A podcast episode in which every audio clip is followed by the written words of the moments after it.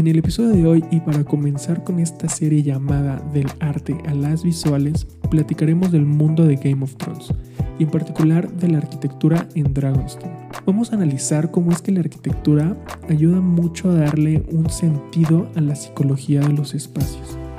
¿A qué estilo de arquitectura se asemeja más y cuáles fueron las referencias utilizadas del mundo real? También abordaremos un poco sobre la experiencia de Deborah Riley, quien fue la encargada de la producción de arte para la serie, su inspiración en el diseño de escenarios y vamos a desmenuzar poco a poco los bocetos base que se hicieron para diseñar el edificio. Y por último, les mostraré cuáles son las referencias perfectas en el arte y la arquitectura, al menos para mí en manera personal, para desarrollar una reconstrucción digital de Dragonstone. Bienvenidos a un capítulo más del Arte a las Visuales, un podcast de arquitectura dedicado a analizar los lugares donde ocurren nuestras historias favoritas dentro del cine y la televisión. Aquí conoceremos más del proceso creativo de las personas que lo desarrollan, y todo esto a través de la visualización 3D y el arte digital. Yo soy Aldair Bermar y confío plenamente en que una imagen es mucho más rica si se conoce el contexto de la historia que cuenta. Y si tú eres arquitecto o te gusta el cine y el arte en general, yo creo que nos vamos a entretener bastante aquí. Comenzamos.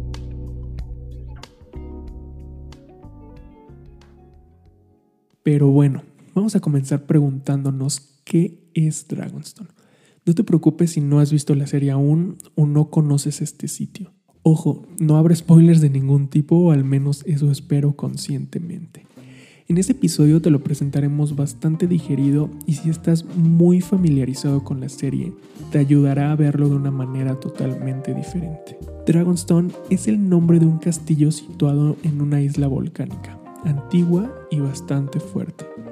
Y en el tiempo en que la serie comenzó y se desarrolló, fue utilizada como un punto militar. Esto nos da a entender su naturaleza de fortaleza y cómo está inspirada en la gran mayoría de los castillos de la época medieval, que están emplazados como una especie de murallas impenetrables. En esta época medieval, la edificación tenía que estar lo más protegida posible por los saqueos y las amenazas de guerra constante.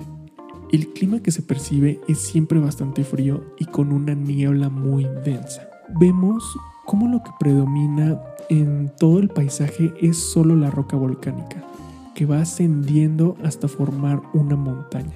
A simple vista no encontramos algún tipo de vida silvestre, ni ríos que desemboquen hacia el mar.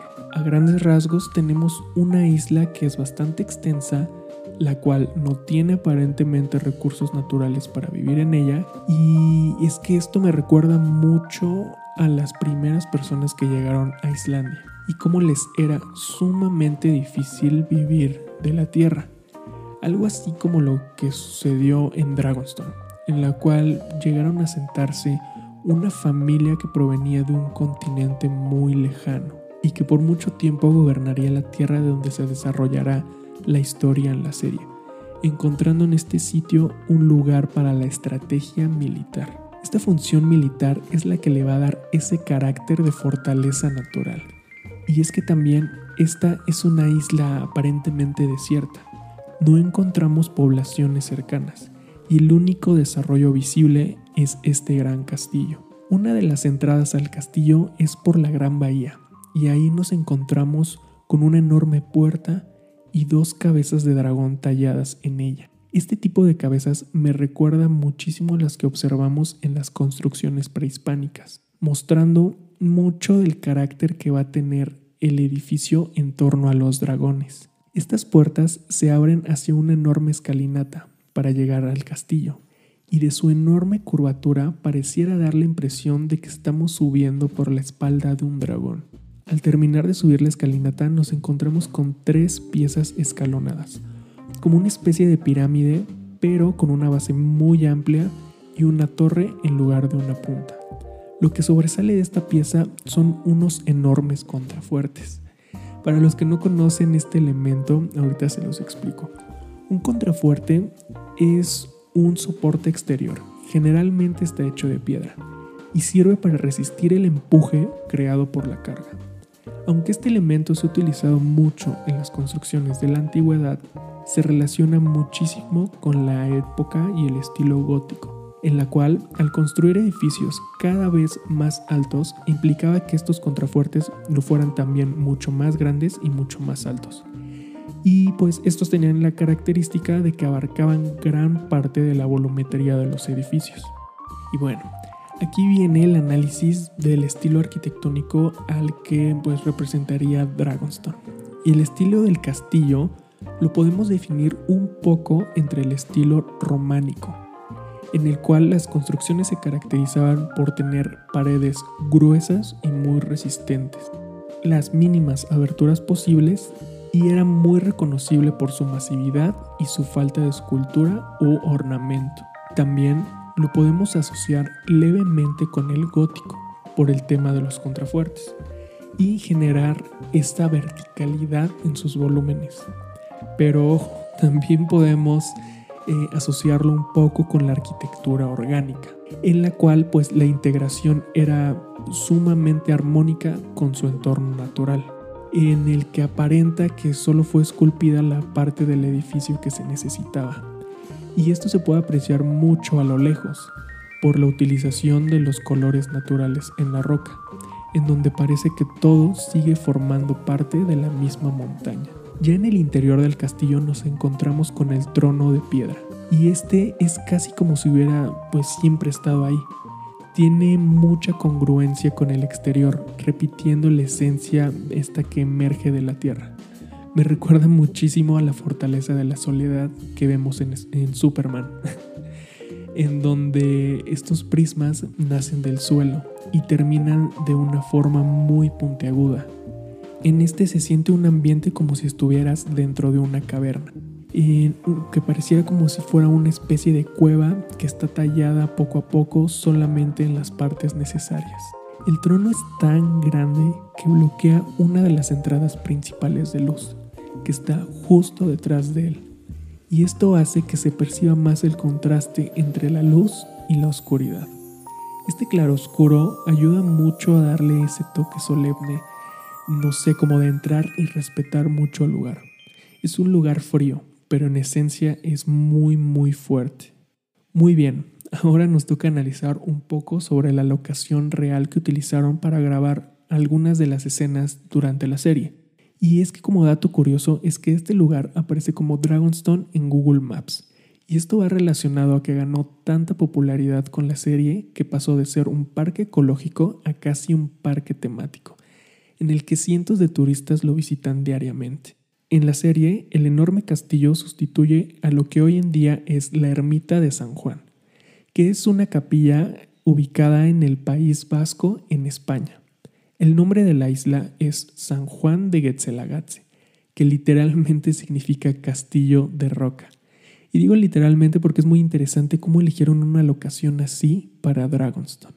Este islote se eleva a unos 140 metros a nivel del mar y a través de una extensa escalinata se unen la isla con la salida al mar, o sea, casi como lo vemos en la serie. Para llegar al punto más alto de la isla se suben aproximadamente unos 270 escalones. Estos escalones fueron los que se utilizaron como locación para grabar algunas de las escenas, en donde realmente podemos ver la impresionante escala de este sitio. Y si buscan en este momento imágenes de la isla, se van a dar cuenta cómo es que esta base la toman como punto de partida para la integración de manera digital del castillo, y eso lo vamos a analizar en un momento. La ermita original se levantó en el siglo IX y ya subiendo hasta ella tiene unas impresionantes vistas y es considerado como uno de los mejores escenarios para el cine en el mundo. Investigando para este capítulo me encontré con varios blogs de viajes, en los cuales pues visitan esta isla y comentan que hubo un antes y un después en este sitio antes de que se popularizara por la serie. Comentan que anteriormente eran visitados como una zona ecológica en la cual se hacían pues muchas actividades de fin de semana y a partir de que se popularizó por la serie tomó un carácter como onda de parque temático para los fans de la serie. Esto no significa realmente que sea algo bueno o sea algo malo, sino, como lo comentan en los blogs, están más restringidas ciertas actividades y tiene mucho que ver por los temas de conservación. Y tomando en cuenta que esta es una isla del siglo IX, preferiríamos que se preservase para las siguientes generaciones.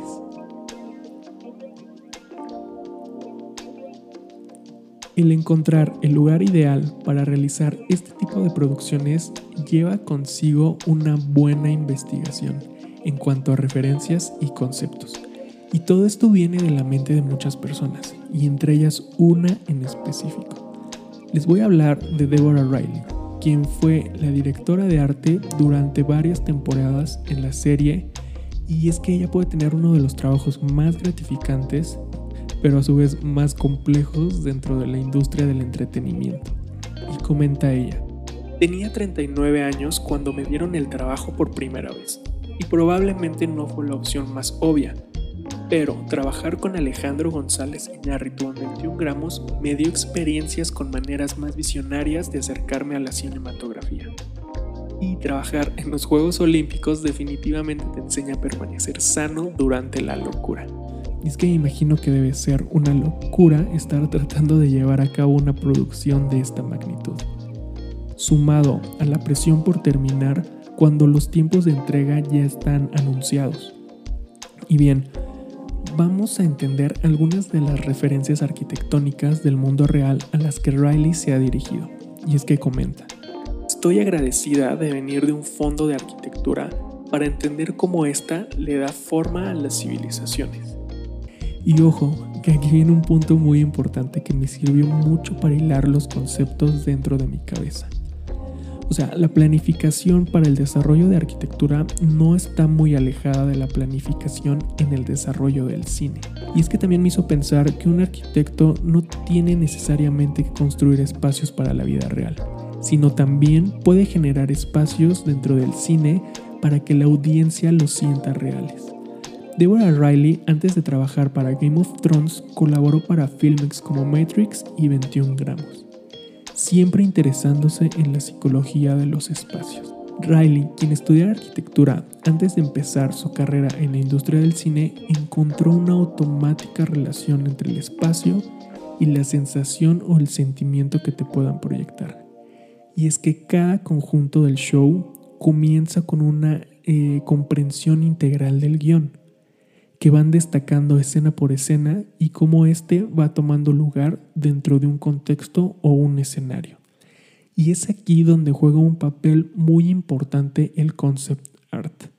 Sí, el concept art, que es la base de las visiones de los diseñadores, que desarrollan las formas físicas para ilustrar las ideas antes descritas. Y bien, entonces, ¿qué es el concept art?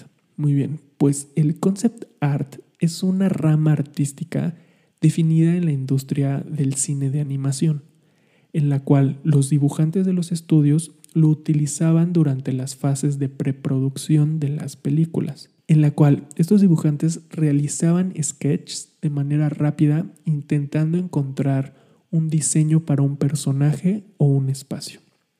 Básicamente el concept art es una herramienta rápida que nos aproxima, al menos en esencia, hacia un espacio o un personaje, o bien cómo estos dos eh, interactúan mutuamente. Este tiene mucha relación con los bocetos arquitectónicos, que de igual manera te aproximan a lo que en esencia será el proyecto. Y es que yo al encontrar esto me voló la cabeza por completo. O sea, me está diciendo que puedo unir mi gusto por la arquitectura y el arte 3D para plasmarlo en el mundo del cine? Y sí, la respuesta es sí. Y estuvo ahí todo el tiempo. Desde el concept art hasta el matte painting son algunas de las herramientas y maneras para darle forma al espacio en el que vivirá una historia. A partir de esto se lleva a cabo la investigación necesaria para desarrollar los dibujos de este concepto base. Encontré algunos que se realizaron para Dragonstone específicamente. Estos los estaré subiendo un post en mi Instagram por si quieren pasar a verlos antes de que comencemos a analizarlos. Me encuentran como arroba Aldair en todas las redes sociales. Aldair Bermar con B de bueno. Y pues ahí voy a estar subiendo en este post todas las referencias gráficas que vayamos eh, analizando que nos sirvan para pues complementar esta serie de episodios. Estos tres concept arts que encontré y que analizaremos tienen en común una atmósfera muy tenebrosa. Están dibujados de manera digital y a blanco y negro. Este es un estilo muy recurrente en los concept art, ya que te enfocas más en la forma y las profundidades. Los tres están bajo la luz de la luna y es muy descriptivo ver cómo es la relación entre el desembarco hacia la costa y la montaña pero es una montaña que pasa a formar parte del edificio mismo. En la primera imagen vemos una arquitectura un poco más horizontal, con pilares levemente redondeados y tienen mucho de semejanza con los castillos románicos. La segunda imagen es una imagen textual de un dragón tallado en la piedra, y de su boca sale una especie de fuente hacia la costa. Aquí tenemos elementos mucho más puntiagudos que le dan mucha tensión y movimiento a la composición. Y la tercera y última mantiene solo la fuente de, en forma de cabeza de dragón, pero crece mucho más a escala. En este se forma una especie de, de ciudadela compuesta por muchas torres.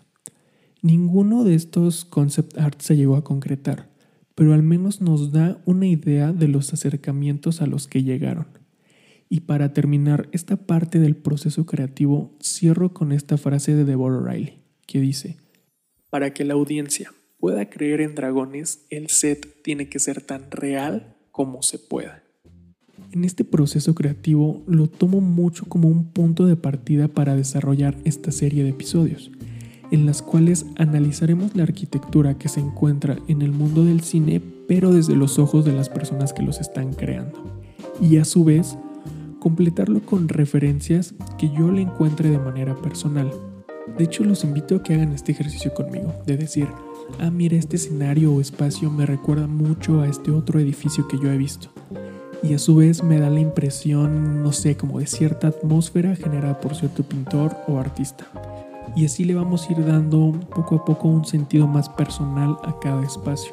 Y comenzaremos haciendo esto yo les daré una referencia que quizá no tiene mucho que ver en el sentido estricto del escenario, pero que nos servirá para desarrollar este ejercicio. Y es que aquí les tengo un anuncio bastante importante, o sea, bastante interesante, ya que cada programa de este podcast se va a complementar con un video en YouTube, en la cual pues haremos un análisis de manera más gráfica. Y en este se explicarán así casi casi con bolitas de palitos cómo es que funciona la luz, la composición, las texturas y los volúmenes dentro de pues, los fotogramas y las imágenes de referencia dentro del arte y la arquitectura. Todos estos elementos van a ir desarrollados dentro del video, pero también pues será de una manera más corta, pues más práctica y concisa. Así que si tú eres como yo y te gusta conocer la historia de una manera más profunda, te invito a seguir escuchando los episodios en el podcast, ya que aquí pues está la mera carnita, aquí podemos desmenuzar parte por parte la arquitectura, el arte y el cine, y yo creo que nos podemos echar como una platicadita de unos 40-50 minutos sin broncas. Y bueno, aquí semana a semana juntos vamos a irle dando forma a estas referencias dentro de una composición final. Basta ya de los anuncios y comencemos con las referencias. Para la referencia artística comenzaremos analizando el volumen general y su emplazamiento. El emplazamiento quiere decir dónde estará montada nuestra pieza de arquitectura. En la isla de Dragonstone lo lograron mediante un diseño que transmite un respeto total por la naturaleza, que es lo que comentábamos de la arquitectura orgánica. Y esto es lo que va a predominar en toda la pieza en el que se ve completamente aprovechado el recurso geológico del sitio y su localización en la parte más alta. El emplazamiento está inspirado fuertemente en los paisajes nórdicos, en los que la niebla y las montañas son los grandes protagonistas. Paisajes nórdicos que están muy influenciados en la pintura.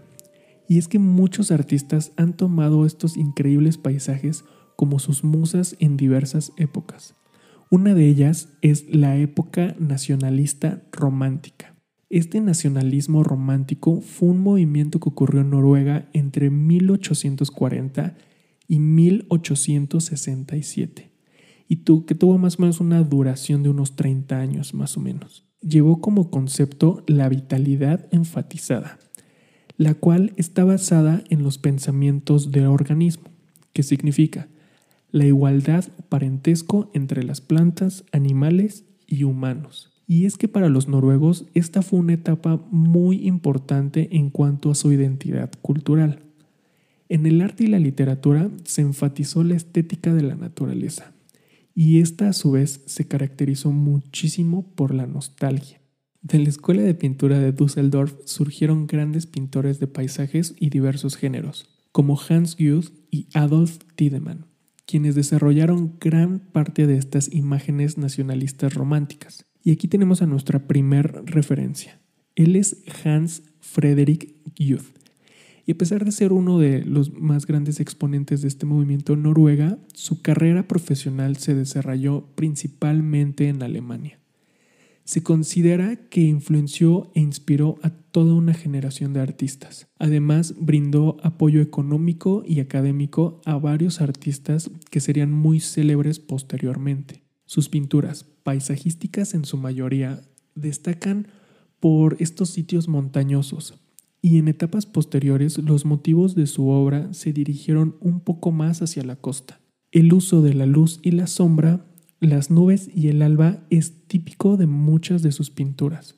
Y de aquí salen las referencias que estábamos buscando para la composición en Dragonstone, un sitio montañoso con salidas hacia la costa. Y de este, una pintura en particular. Esta pintura se titula El fiordo de Sandviken que actualmente la podemos encontrar en el Museo Nacional de Estocolmo. La pintura es un óleo sobre tela y mide aproximadamente unos 50 centímetros por 80 centímetros y fue realizada en 1879. Se dice que la realizó como un ejercicio basándose en los estudios que había realizado de este lugar. La composición tiene un gran peso en la parte inferior, dejando solo al cielo nublado en la parte superior. En esta imagen vemos cómo barcos entran y se van. Nos da a entender que hay una movilidad constante hacia el islote. Se ven muy bien representados el movimiento en las olas, que ayuda mucho a proyectar esa sensación de un clima frío con una corriente de viento constante. Y el punto central o de interés en esta imagen le encontramos en el mismo islote, que es de donde parte nuestra mirada para comenzar a recorrer toda la imagen. La línea de horizonte está situada ligeramente por encima del centro del cuadro, y con esto sabemos que el espectador, en este caso Hans Guth, estaba en un punto muy alto para, lograr esa perspectiva del lugar. El islote nos ayuda mucho a proporcionar la imagen. Estando en el centro divide dos partes de agua, que le dan espacio para que la vista principal se quede en él. Esta obra la ocuparemos como referencia en nuestra composición, por la altura del espectador en la que fue realizada y este degradado de color que va del verde al azul, el cual le da un toque de un ambiente espeso. Recuerden que les dejo estas referencias en un post en mi Instagram. Me encuentran como arroba aldairbermar en todas las redes sociales. Y es que las pinturas de Hans Guth, algunas junto con Adolf Tiedemann, se puede observar paisajes idealizados que no siempre eran fieles a la realidad. Y esta es una de las cosas que necesitamos para generar una buena composición. Paisajes idílicos. Idílicos significa que son bastante poéticos y excesivamente idealizados. Aquí viene una relación genial con la fotografía, que justo se trata de eso, de capturar momentos exactos en su mejor versión, buscando ese punto perfecto y casi poético. Y es que esta es una de las facilidades con las que cuenta la visualización 3D, que podemos hacer justo eso, capturar estos momentos en su mejor versión, teniendo un control completo sobre la escena. Y pues bueno, aquí tenemos los elementos que estábamos buscando para generar nuestra composición, que son las imponentes montañas nórdicas, un islote rodeado de una gran costa y la sobriedad entre la niebla densa de un espacio por explorar. Con este ya tenemos nuestra primer referencia en el mundo del arte. lo que nos va a llevar ahora a nuestra referencia arquitectónica.